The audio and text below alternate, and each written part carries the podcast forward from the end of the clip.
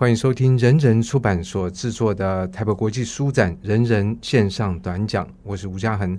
在今天的这个单元，我们请到的是北一女的退休老师陈美惠老师，短讲呢，在书展期间帮我们来谈一首诗。美桂老师怎么样来看诗哦？我想这个我们等一下都会都会听到。那么，我想听众大概从这个单元不同的老师也可以感受到，不仅谈的诗不一样，谈的方法、关注的点也很不一样。当然，在这个诗的选择上面，就是看各个老师对诗的喜爱。所以今天我们要介绍一首李白的诗。嗯，对，是李白的哪一首诗呢？在这个人人呃四礼选集当中，就刚好是排在第一首。第一位诗人李白第一首诗：下终南山，过斛斯山人宿置酒。这题目很长哦，嗯、所以题目要解释一下嘛。哦，终南山，当然我们最常听到的成语就是终南捷径嘛，哈对。可能唐代一些诗人，他们很喜欢在京城附近啊这样的一个地方，可能是他们群聚的地方。在诗里头的话呢，李白他是用碧山。记得李白他暮从碧山下，除了这一首之外，他也会有时候问于何事栖碧山。所以我在想，他生命当中可能某一个阶段，他有一点小小的退隐的感觉。那这个退隐的感觉，就是我们今天讲的行迹江湖嘛。这边的下终南山呢，我想他就是经过了终南山这个地方，然后呢，过我们这边的过，就是一般所谓的拜访。啊，那我们从诗里头可能看得出来，他有意无意的哈，然后就是在附近游荡，然后呢也可能是访友，然后就过胡思山人。胡思山人，我们从这四个字。呃，这个斛的话呢，就是我们今天一壶那个一个容器的壶，胡思山人。那我觉得这个名字就会让人家有一种联想，他可能呃，或者是他不是那么震惊的 啊、呃，这样的一个所谓的官方的一种名号。那胡思山人，我们讲说，哎，有点是在呃山林啊，或者是隐士啊这样子的一个藏着藏起来的一种人。那宿置酒的这个素，等一下我们在呃诗文里头会看听得到那个宿的话。就是他们喝酒的时间从晚上开始，也可能留宿一晚，所以呢就宿至酒这样子的一个很长的一个诗名啊。所以就是李白去拜访了朋友，然后做什么？这个其实就像新闻写作一样，这个 W 几个 W 在这个诗名里面都已经有交代了。对，呃，时间、地点，呃，做什么事啊？与谁？哎，他这边的话全部都填入了，所以难怪这么长。嗯、那接下来，我想是不是请陈老师先帮我们来。读一下这首诗。好，以它的长短，一般我们的唐诗的话，就是呃四言的绝句或是八言的律诗。那可是李白他是一个比较不畸形的人，所以他有时候会从古诗或是乐府里头去寻找他的诗的一个所谓的体味。那这首诗的话，它的句式比较多，所以呢，我等一下念的时候就有点用接近于古诗的方式来。吟诵它哈，我还是用国语啦，只是说它那个速度感，呃，可能不像那么格律诗的工整，所以它有一点点的放松，有点一种随性，然后我觉得很贴近生活的一个纪实的书写，我我个人认为是这样子。哈，从第一句，暮从碧山下，山月随人归，却顾所来径，苍苍横翠尾，相惜及田家。同治开荆扉，绿竹入幽径，青罗拂行衣。欢颜得所憩，美酒聊共挥。长歌迎松风，曲尽何心兮。我醉君复乐，陶然共忘机。那很有味道哎，嗯，这个如果在学校里面，陈老师也是这样念给学生听吗？呃，如果那个情境对了，然后我们那时候在。读书的阶段，我们甚至有一个所谓的南炉吟社，那那个就是要更贴贴近古人的，可能套了一些曲式。那可是，一般我们就是有点像文人的这样子的一个随性随机。那简单讲是跟着心情，或是某一种律动的节奏，还有你自己对语言上的一个情感。那我觉得这当中，我们可能就是有点。各随己意的感觉了，而且长长短短也不一定，嗯、因为如果拉得更长，嗯、可能就会更像唱歌一样。对对、嗯，所以在这个诗里面，其实好像也讲得很清楚。嗯，不过当然，我想诗都是这样，表面上是一层，哎，经过讲一之后，又会感觉到，哎，背后可能还有好几层。嗯，通常我们对李白的理解的话呢，因为天上谪仙人嘛，他的仙气还有他的剑气，因为他这个好学剑嘛，然后。读奇书嘛，所以他是一个传奇性的人物。我觉得他的一个思维，或者是他的一个呃，闽南语讲气口哈，他的吞吐量是非常非常大的。那类似这样的诗呢，比如说《蜀道难》呐，或者是《将进酒》啦，那个读起来会全身发汗的。嗯、那那一种李白，说实在，我们真的非常的以为典范了。就在中国的这样的一个汉民族的一个传统里头，这样的一个款型的人物，读书人。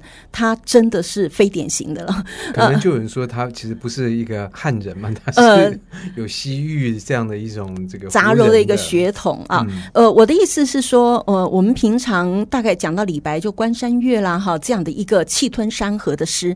那我今天会选择这一首的话，我觉得它比较有一点点的人味，那个人味是。真的是平凡的人味，那这种平凡人味有点像我们在教呃，或者在讲授陶渊明的时候啊、就会有这样的一个左邻右舍啦，然后他的亲戚好友啦，都会入到他的诗里头。然后我觉得他的诗最有趣的是那个“我”这个字。等会儿我们再讲李商隐说，他不会喜欢用那个“我”字，一来那个“我”的读音或者是我的字形，它不够飘逸，哈，或者说它不够缱绻。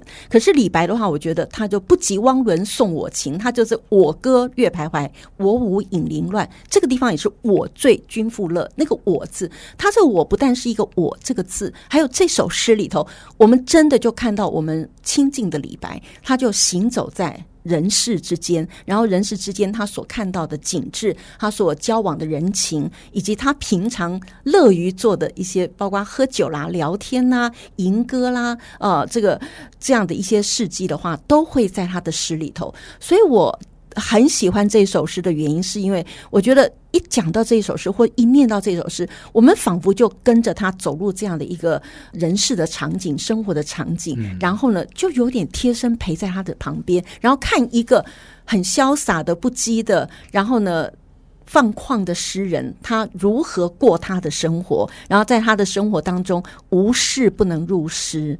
这样的一种感觉，所以是一个生活感，生活感对。嗯、然后这个诗其实就好像背后我们可以看到一个摄影机，我们就跟着他跟拍一样，跟拍。而且我觉得我们还甚至可以走在他的旁边，跟着他一个跟人家打招呼。对，那这个摄影机是怎么样来运镜的？嗯、我们是不是郑老师来？介绍一下，呃，他当然一开始他是有一个时间感嘛，那他的时间就是从那个黄昏的时候，暮色将近将临的时候，那然后地点的话也真的像他的尸体一样，他就从碧山这个地方开始呢做他的一个行走行动。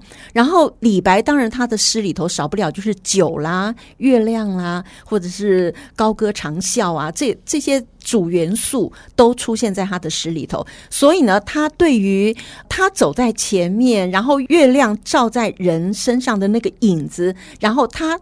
应该是天上地下完全是一气的，然后他就说：“山月随人归，却顾所来径，苍苍横翠微。”我记得我读这首诗是蛮早的，在国中的时候。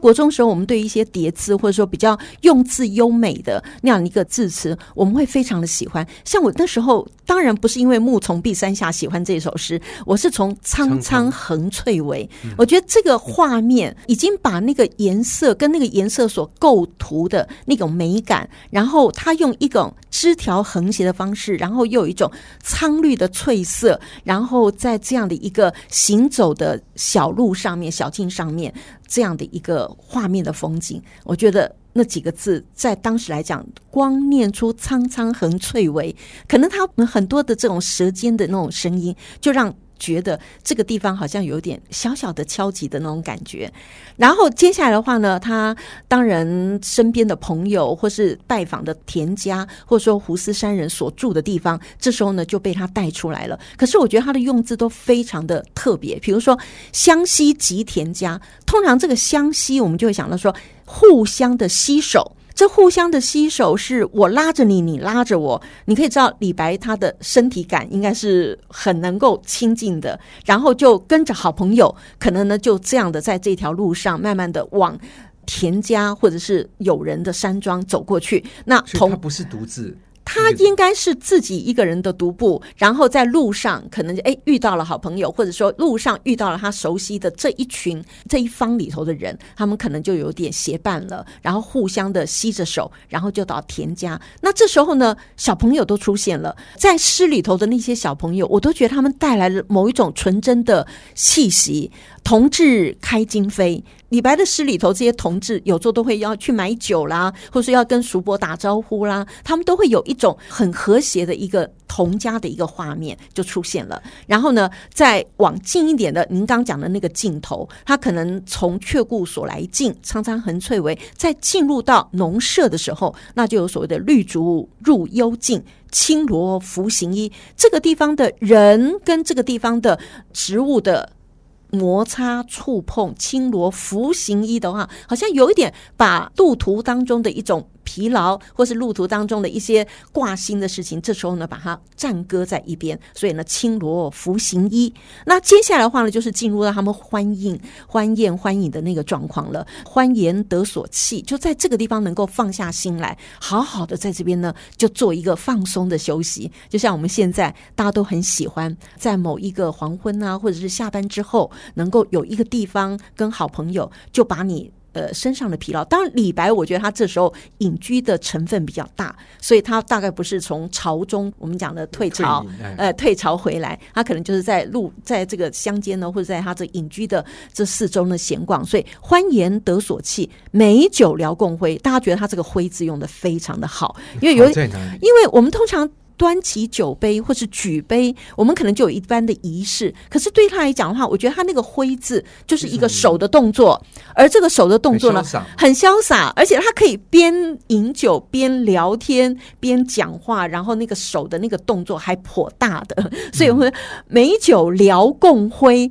也就是说不是他一个人的表演，而是双方都已经到了某一种酣热的状况，然后很放松，然后有互相的这样子的一个。对饮的状况，然后对饮的状况当中呢，又不是官场上或者说一种社交礼仪的、嗯、呃这样子的，杯我就要敬酒就要敬酒，然后说一些呃客套话，然后有点做一些。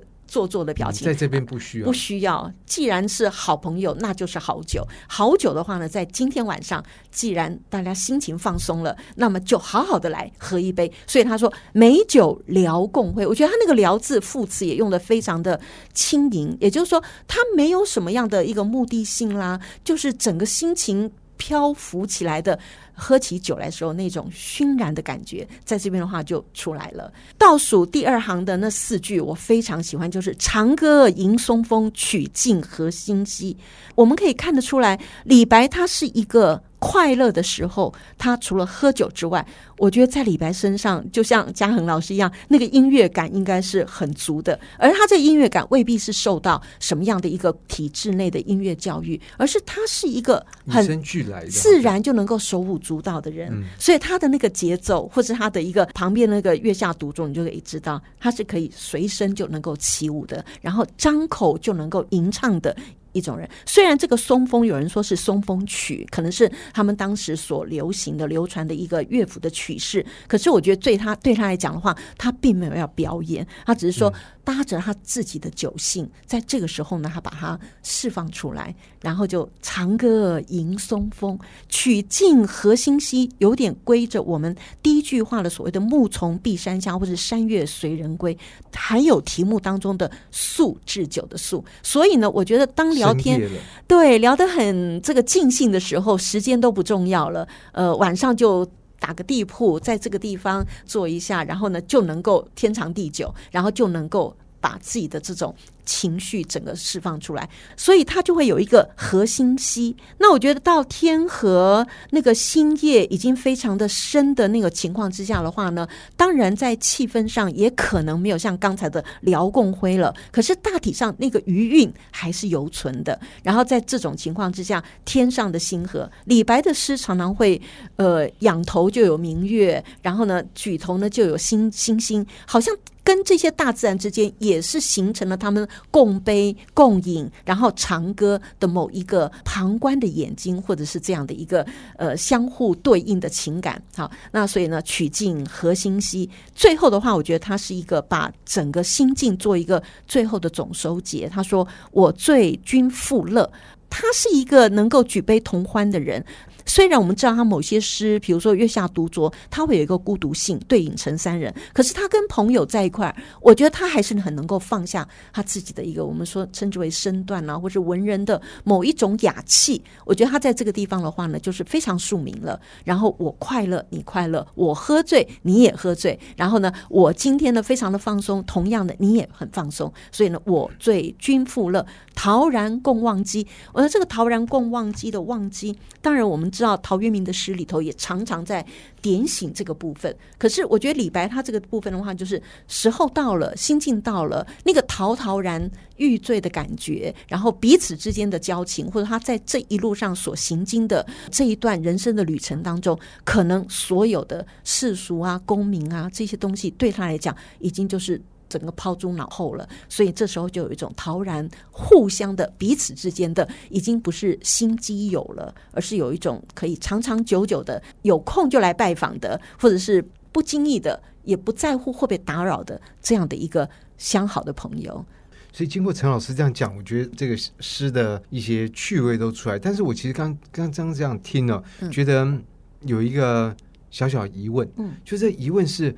这个里面，但第一个，他从头到尾都非常有时间感，可是他没有一个是在讲时间本身。嗯、对。然后第二个，这个其实从开头已经说明了，这个就是将近黄昏，是。可是里面有绿啊，有啊，颜色，颜色，我觉得 晚上还可以看这么清楚、啊。嗯，他当然我在想，他那个有点像我们现在。我们我们今天约的时间嘛，就时间来讲的话，应该已经是临近临暗了。可是那个暗还没有整个在他，尤其在他的诗里头，通常我们会觉得说那种黑色或是黑暗，它是一种笼罩或是一种覆盖。可是他的诗里头的话，他只是点明那样的一个将近黄昏、将近暮色来临的那样的一个时间点。可是呢，我觉得有一些东西也是他自己心里头的颜色泼洒在他现在眼睛所看到的。这样的一个世界，所以会脑补，可能那种绿色就自然就会出来了。然后我觉得他当然没有非常的写实了啊，包括绿竹啦，或者说我们这边讲的苍苍横翠微，因为他在这个行进当中，他有一个却顾所来径，所以这当中也可能是您刚刚所讲的，他一些经验值得在此地，他把它总融合在他的心意当中。人说心是一一张图画纸，然后这图画纸里头，他觉得是翠意盎然。所以呢，他在诗里头哈，他就仿佛走在了这样一条翠绿的小径。当这个翠绝对还是一个实景，只是颜色可能不像我们印象派，它必须这么的鲜亮，然后这么的璀璨，这么有光度。可是大体上，我觉得他这首诗，就算他已经是一个夜晚的诗了，可是他这个夜晚的气息给人感觉还是非常的热闹，非常的丰富。然后呢，他的情绪上也是非常的美。人格啦，我觉得他在这时候是这样的一个角色，嗯、诗人的角色。所以我想，这个带跟他的整个心境，还有要拜拜访的朋友，都会影响他看待这个景色的一种方式。是是。那么在今天这个单元里面，我们很高兴能够邀请到陈美桂老师来帮我们介绍李白的这一首诗。那么我们呢，下一次在人人读好书的单元会再次请陈老师来帮我们介绍更多的好诗。谢谢，谢谢嘉恒。